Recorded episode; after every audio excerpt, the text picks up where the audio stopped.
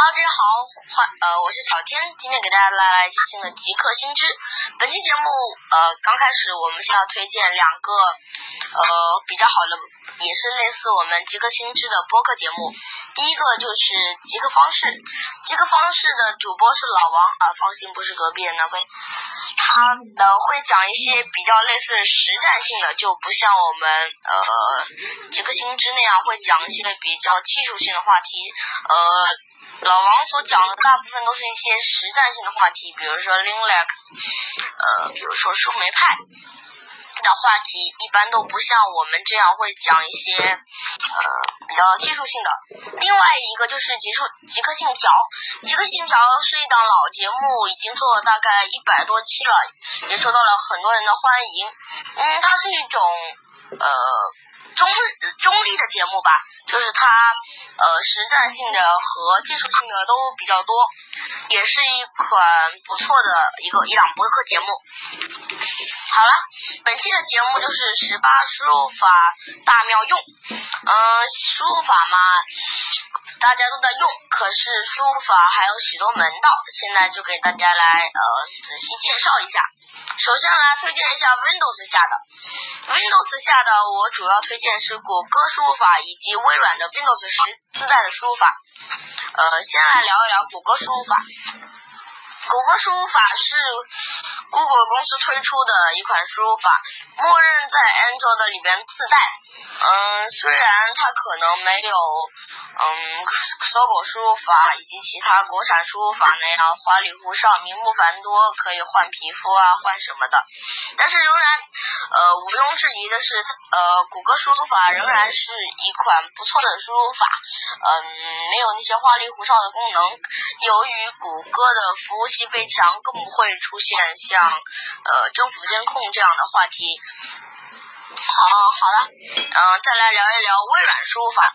微软输入法在 XP 呃 Win 七时代，呃很多同学都不会不会用呃微软自带的输入法，因为当时的微软输入法实在太渣了，只能一个字一个字的输入，很慢。但是在 Win 十发布的时候，微软针对嗯，它的输入法进行了大更新，嗯，变成了我们熟悉的全拼呃输入法，也是比较好。目前小天就在用呃那个输入法。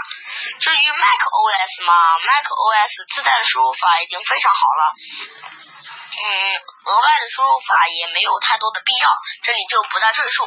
好了，今天给大家推荐一篇文章，这篇文章是由呃一位叫云梦的大大写的。呃，我们先来给大家呃念一一半内容，剩下一半我们下一期节目再录。手机在不用的时候，总要将屏幕锁上，以免触动应用程序造成混乱，甚至拨出电话。平常最常用的手机锁屏方法有两种，一种方法是短触手机上的电源按键，或调用系统的锁屏功能进行锁屏；另一种方法是用手机自带或安装第三方专用一键锁屏软件来锁屏。但是这两种锁屏方法各有其缺点。触动硬件按钮锁屏，肯定在某种程度上会影响按键的使用寿命，而一键锁屏软件则需要在锁屏时定位到一键锁屏软件所在的屏幕，按下锁屏动作。如果能用声音控制的方法下达指令锁屏，那么既可以延长手机实体按键的使用寿命，又能免去手机调出锁屏软件和触控的麻烦。在手机中安装声控锁屏二点二点幺幺零二版的软件。在首次使用该软件时，软件会首先检测使用环境，需要解除对录音器和联系人的禁用，因为有的优化软件可能会自动禁用那两项权限，而该软件的使用恰恰需要这两项功能，以便使用语音功能与呼出联系人功能。声控锁屏软件启动后，在锁屏状态下说解锁手机，手机锁屏状态即。解锁即会被解开。由于系统中自带有锁屏功能，因此为了避免使用中出现冲突，若要开启该软件的语音解锁功能，则请在软件中关闭系统锁屏功能。如果出现双锁屏或声控锁屏呼不出来的情况，请到该软件问题修复的模块里边去解决。平时启动软件都是通过手机桌面图标，如果装着软件多，没能建立。桌面图标需要切换到软件总目录去查找，查找到后才能使用。试想，如果说出某个软件的名字，手机识别之后就能帮我们启动自己想要的软件，那该有多方便啊！安装一个只有七百多 KB 的声控拨号应用，就能解决这个问题。这个软件的名字虽然为声控拨号，但它的作用不仅仅是用来拨号，它还可以用来通过语音识别的方式启动应用。启动该应用看到有一个启动声音打开程序的按钮，呃，点击该按钮后，说出软件的名字。呃，它就开始自动搜索该软件，并打开该软件。除了用以上介绍的声控锁屏、声控拨号等软件实现语音唤醒应用外，一款手机声控3.5.6版本也能实现语音唤醒功能。安装了此软件，只需说打开 QQ 即可自动帮你打开 QQ，说出我想看看新闻即可帮你打开新闻软件或或者网站。用手机拍照片，最常见的控制方式是用。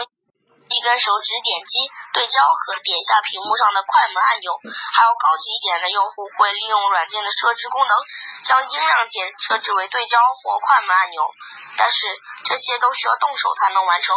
其实还可以用更简单的方法，用语音来控制相机的拍照和控制。为实现此功能，需要先在手机中安装一款声控相机1.7.2版本的应用。用该软件不但能实现声控拍照，还能完成预览、缩放、对焦、简单编辑等功能。在软件的语音控制设置窗口中，选择 Voice Recognition On，开启语音控制，以后就能用 Cheese、Slide、Ready、Zoom In、Zoom Out、Zoom Max、Zoom Cleaner、Camera Sweep 等英文命令来控制拍摄、缩放、开关相机了。呃，我们最常用的声音计算器是按键式发声提醒，并给出声音计算结果。如果能用语音告诉手机要算什么，手机将计算结果播报出来，全程互动都用声控，那就更酷了。安装一款叫手机声控的应用即可达到这一目的。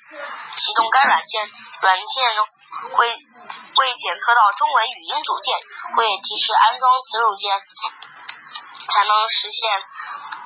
此目的，点点击现在安装进行安装讯飞语音加声控组件的安装，启动手机声控应用，在主界面中点击语音计算器按钮，启动语音计算器。这时用语音出一道计算题，比如帮我算一下一加二加三加四等于多少。随后软件会自动计算，并把结果用语音播报出来，是不是很酷呢？好了，我们再来回答几个听众的问题。嗯，听众的问题有很多，呃，我们来抽取一两个来回答。嗯，有一个听众问，他们公司为了更好的管理员工，禁止所有员工在上班的时候使用即时通讯软件。但是，呃，由于邮件等方式的不便，仍然有呃许他们公司有许多员工仍然想使用即时通讯软件。问小天有没有其他的可代替方法？其实现在有很多可以进行即时通讯的工具，比如微博的私信功能就是其中之一。不过我还是推荐使用简聊这个服务。首先通过浏览器打开简聊的官方网站，根据提示注册一个账号登录即可。系统首先会要求创建一个聊天群的名称，接着点击创建按钮即可成功创建一个聊天群。接着系统会要求用户输入对方的电子邮箱，点击下一步按钮就可以发出邀邀请。如果只是临时使用的话，建议大家。点击跳过这步命令，这样就直接进入到聊天页面中了。点击页面中的访客模式，就可以获得一个访问链接，发给对方，让对方随意注册一个 ID 就可以使用。如果用户不想在简聊注册账号，那么还可以试试 BitTorrent Sync。呃，BitTorrent Sync 是一款文件传输工具，但它还可以利用一些间接的方式修改呃文件等方式，就可以用来呃来间接的当一个即时通讯软件用了。首先安装运行这款 BitTorrent Sync。如果是第一次使用的话，就点击这是我的第一台 Think 二点零设备按钮，接着创建一个自己的 ID 信息，然后点击主界面左上角的按钮，选择一个用于同步的文件夹，接下来在。列表中将文件夹里边的内容设置为读写。现在再点击设置按钮，我的设备以及连接设备，这样让对方扫描你的二维码，都双方就可以同步连接。这样创建一个呃文本文件，就可以在文本文件里边实现同步的呃聊天，也可以用来间接的做到一个嗯呃即时通讯软件的效果吧。好了，本期的节目就到这里，我是小天，我们下期再见，拜拜。